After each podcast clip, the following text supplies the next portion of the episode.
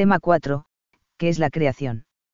El mundo no es lo último y lo supremo, sino creación, es decir, obra divina.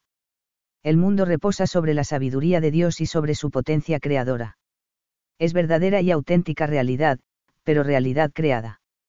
No se pertenece a sí mismo ni es absolutamente autónomo, sino que es propiedad y dominio de Dios. Dios es absolutamente trascendente al mundo. El mundo no se identifica con Dios, ni es parte suya, es creación de Dios. Crear significa que Dios produce la totalidad de lo que existe. Al crear, se produce un paso absoluto, sin nada previo, del no ser al ser. Es una acción que solo Dios puede llevar a cabo. 1. El acto creador. La idea cristiana de creación es una idea precisa. Se refiere al acto por el que Dios produce la totalidad de lo que existe. La doctrina de la creación establece la relación correcta entre Dios y el mundo.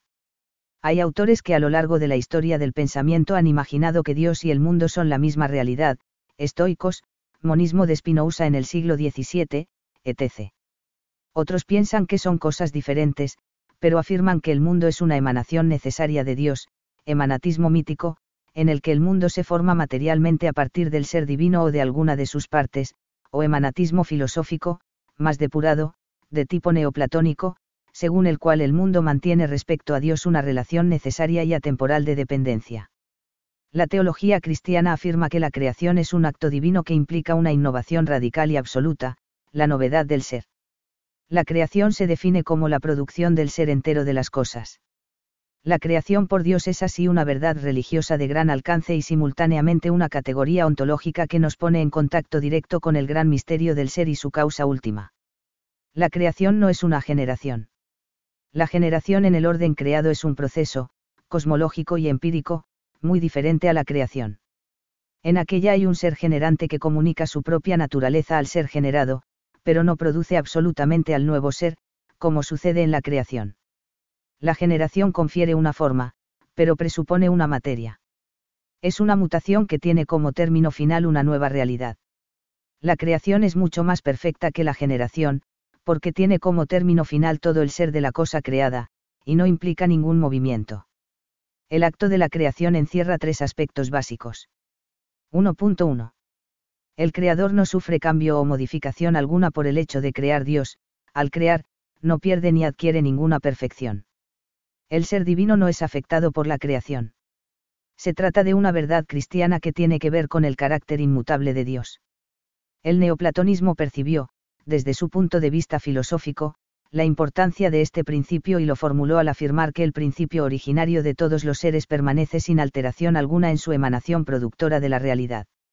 El ser superior nada pierde ni gana al producir el ser inferior, como nada pierde el hombre de sí mismo al proyectar su sombra sobre la tierra.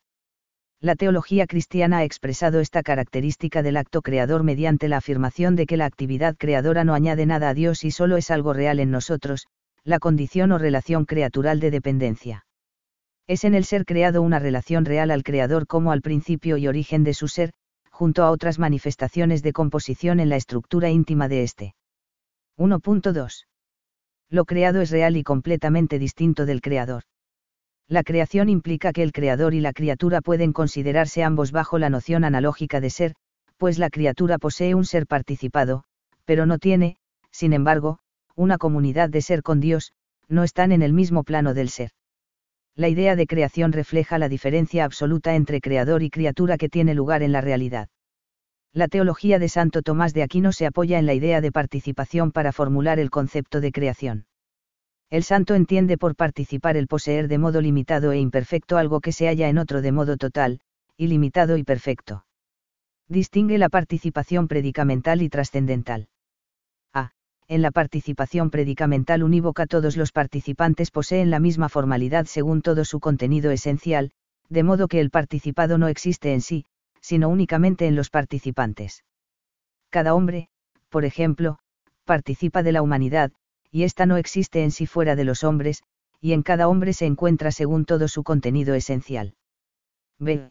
La participación trascendental es precisamente la de la criatura respecto del Creador, que como es el ser por esencia posee todas las perfecciones. Junto al ser plenamente perfecto se hallan otros seres con diversos grados de perfección. Todos ellos son seres, pero no son el ser. Tienen el acto de ser, pero no son el acto de ser. Estos seres que son, sin ser el ser, tienen un ser participado. En la creación existe una situación de dependencia causal fundamental, en la que la causa es Dios, ser por esencia, y el efecto es la criatura, ser por participación. El término de la creación es que las criaturas participen en el esi, ser, acto de ser, gracias a lo cual son en acto. El esi es para Tomás de Aquino energía radical y perfección suprema. Solo Dios es el esi, es decir, el acto de todos los actos, el único que se impone en su pura realidad sin límite. Porque el esi no tiene una esencia que lo circunscriba. La criatura, por el contrario, tiene el esi, y no existe a secas, sino de un modo determinado, es decir, limitado por una esencia. La noción de participación implica la total dependencia de la criatura respecto a Dios. Dios es divino y la criatura no lo es.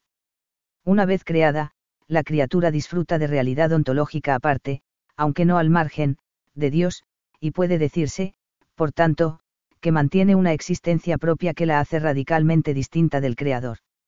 Dios y la criatura no se confunden. Dios al crear no disminuye ni aumenta su ser, de suyo infinito. Por ello, una de las afirmaciones centrales de la doctrina cristiana de la creación consiste en proclamar la trascendencia de Dios y el carácter limitado de la criatura. La causa universal o primera, que es Dios, vive y actúa a un nivel trascendente y en un plano muy diferente al que ocupa la criatura, que es causa segunda o categorial. Como creador, Dios está en cierto modo fuera de la creación, y la creación está fuera de Dios. También puede afirmarse que, en virtud de su poder creador, Dios está en la creación y la creación está en él. Pero esta singular inmanencia de Dios en la creación no menoscaba lo más mínimo la trascendencia que le es propia con relación a todo lo que recibe su existencia de él porque cuando se dice que Dios está en todas las cosas no se afirma que el mundo sea algo así como el cuerpo de Dios. La presencia de Dios en las criaturas es una presencia de inmensidad, con tres aspectos que nos autorizan a decir que Dios se encuentra presente en todos los seres creados, siguiendo a ese Gregorio, por esencia, presencia y potencia. Explica esto. Tomás, Dios está en todos los seres por potencia, porque todo está sometido a su poder. Está por presencia, porque todo está patente y como desnudo a sus ojos. Está por esencia, porque actúa en todos como causa de su ser, STH, y, Q8, A3.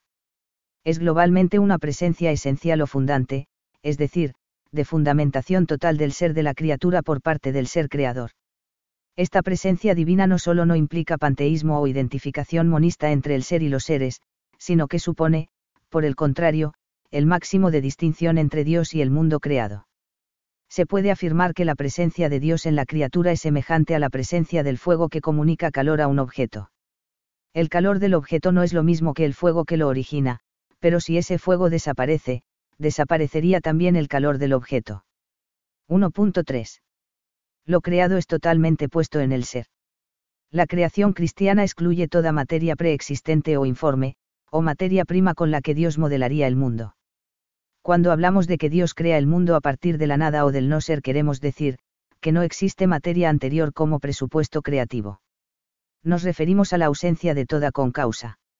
Usamos un lenguaje de mutación y de movimiento porque nos faltan expresiones para formular ese acto único y singularísimo que es la creación.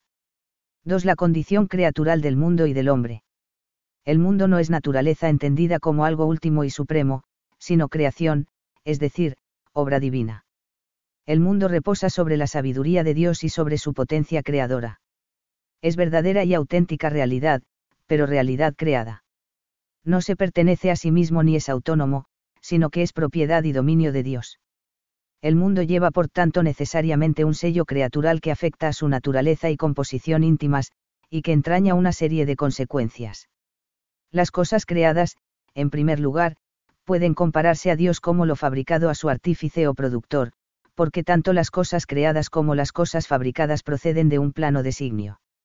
Se dice por eso que las criaturas proceden de Dios según el conocimiento y la intelección divinos. Esto significa principalmente que el hombre se encuentra y vive en el mundo con una naturaleza que le ha sido dada, sin que él la haya solicitado ni diseñado. De modo que naturaleza humana y condición creatural se identifican. Sin condición creatural no podría hablarse de una naturaleza humana estable e igual a sí misma. La mente humana no es capaz de penetrar completamente la realidad, porque ha sido ideada y producida por un intelecto mayor que el nuestro y posee entonces un carácter misterioso e inabarcable. La mente humana no puede sondear el abismo del ser, ni tampoco comprender satisfactoriamente el patrón divino que se refleja en las cosas. Los aspectos últimos de estas no son desconocidos.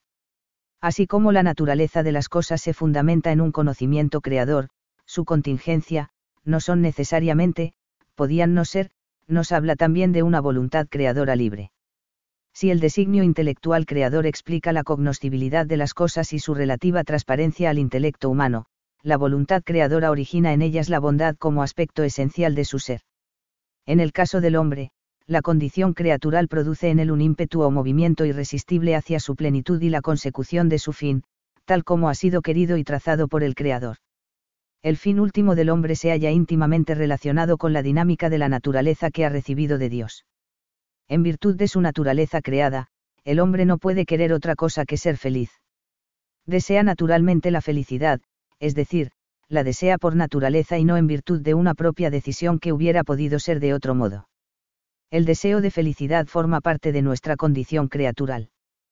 3. La creación, obra de la Trinidad. Como toda actividad divina hacia afuera, ad extra, diferente de las dos procesiones divinas, que son inmanentes y necesarias, la creación es un acto libre de Dios, y común por lo tanto a las tres personas. El segundo concilio de Constantinopla, celebrado en el año 553, enseña, uno solo es Dios y Padre, de quien todo procede, y un solo Señor Jesucristo, por quien todas las cosas han sido hechas, y un solo Espíritu Santo, en quien todas las cosas existen, de 213. La doctrina se expresa en términos rigurosamente bíblicos, que recuerdan el texto paulino de 1 Co 8, 6, si bien San Pablo no menciona al Espíritu Santo.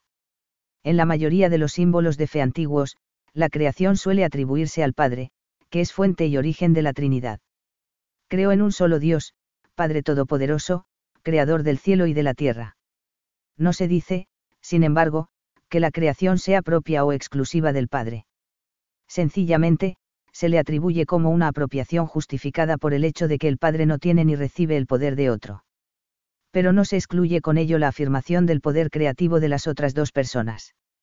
Es el mismo proceder teológico por el que se atribuye la redención al Hijo, única persona divina que se ha encarnado para salvar a los hombres, y la santificación al Espíritu Santo, que actúa de modo especial desde Pentecostés. El papel creativo del Hijo aparece formulado en las epístolas de San Pablo, el Evangelio de San Juan y la carta a los Hebreos.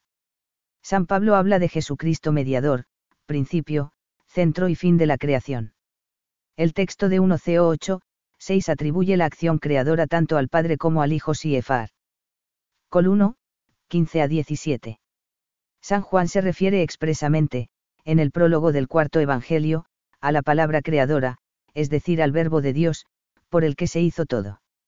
La carta a los hebreos relaciona al verbo preexistente con el origen de todas las cosas, Dios hizo los mundos por medio del Hijo.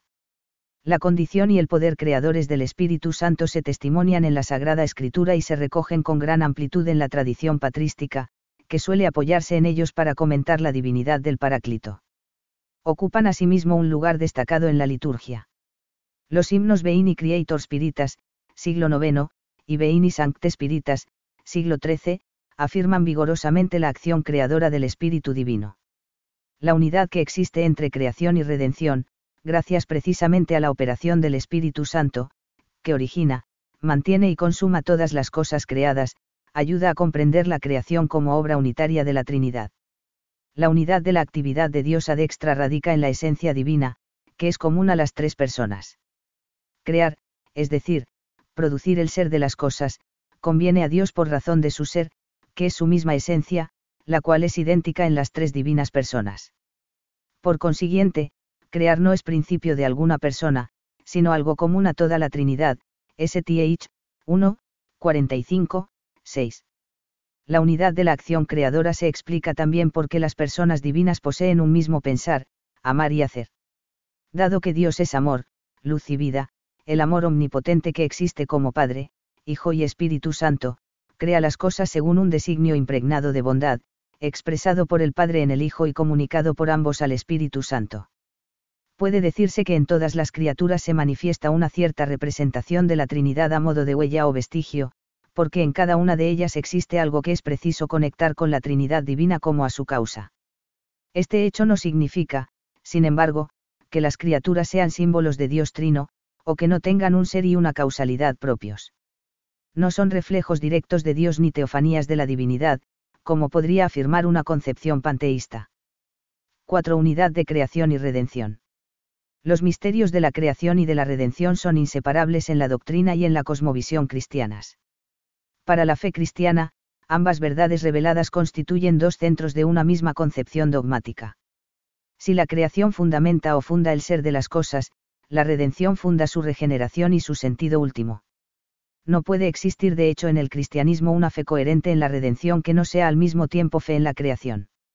La unidad de creación y redención no es sólo la de dos hechos sucesivos meramente coordinados. Han de verse, por el contrario, como dos partes constitutivas e íntimamente relacionadas de un solo y único plan divino. Esta es la perspectiva del Antiguo Testamento. En el Salmo 74, 12, por ejemplo, leemos, Pero Dios es nuestro Rey desde antaño, el que obra la salvación en la tierra. Tú dividiste el mar con tu poder, quebraste las cabezas de los monstruos marinos. Tú fijaste todos los confines de la tierra. Tú ordenaste el verano y el invierno o en Is 44,24, pues yo soy el Señor, tu Dios, el que agita el mar y se embravece en sus olas. El Señor de los ejércitos es su nombre. Puse mis palabras en tu boca, y te amparé a la sombra de mi mano, cuando extendía los cielos y asentaba la tierra, y decía a Sión, tú eres mi pueblo. En el Nuevo Testamento, destaca el prólogo del cuarto Evangelio, que es como un esbozo de la historia de la salvación, en el que la palabra hecha carne aparece como mediadora de la creación. Cristo es al mismo tiempo redentor y palabra creadora. La función cósmica del Hijo había sido ya expresada por San Pablo, que en Col 1, 14 habla de una doble relación de Cristo con el mundo, y por tanto de la unidad de creación y redención. La liturgia de la Iglesia se hace eco con gran frecuencia de la unidad creación-redención. Te alabamos, Padre Santo barra porque eres grande barra porque hiciste todas las cosas con sabiduría y amor barra imagen tuya creaste al hombre y le encomendaste el universo entero barra para que, sirviéndote solo a ti, su creador barra dominara todo lo creado barra y, cuando por desobediencia perdió tu amistad barra no lo abandonaste al poder de la muerte barra sino que, compadecido, tendiste la mano a todos barra para que te encuentre el que te busca barra reiteraste, además, tu alianza a los hombres barra por los profetas los fuiste llevando con la esperanza de salvación barra y tanto amaste al mundo, Padre Santo barra que, al cumplirse la plenitud de los tiempos barra nos enviaste como Salvador a tu único Hijo. Plegaria Eucarística 4. Deben establecerse, por lo tanto, tres afirmaciones teológicas centrales. 1. La redención no es un simple añadido a la creación por parte de Dios, como si el pecado le hubiera sorprendido y alterado sus planes la unidad del designio divino global solo se respeta si el misterio de la redención, revelado en la plenitud del tiempo, Gal 4, 4, se encuentra ya presente en el plan creador de Dios, de modo que con la creación, Dios apunta ya hacia la redención. 2. Íntima conexión. Si creación y redención no se conectan interiormente podría parecer que la redención viene a ser como una descalificación de la creación, como si Dios se corrigiera a sí mismo.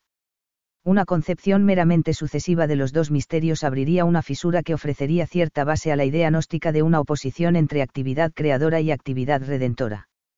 La catástrofe del pecado habría herido de muerte a la creación, y la redención no podría entenderse como una renovación o elevación del mundo creado, sino como la creación de un mundo nuevo y distinto del primero. 3. La creación misma contiene aspectos salvíficos. El fin de la creación no es sólo manifestar las perfecciones divinas la actividad salvadora de Dios no comienza después de la caída original, de modo que lo ocurrido antes de ella no tenga sentido e intención salvíficos. La creación es el primer acontecimiento salvífico. En el Pentateuco, la historia de la salvación, y en concreto la historia desde Abraham hasta la conquista de la tierra prometida, comienza con el relato de la creación. La creación como acontecimiento salvífico primero alcanza su culminación en la alianza. El vínculo creación-redención ilumina importantes aspectos de la fe cristiana, tales como el misterio de la ordenación de la naturaleza a la gracia en el mundo y en el hombre, y la existencia de un único fin sobrenatural para la persona humana.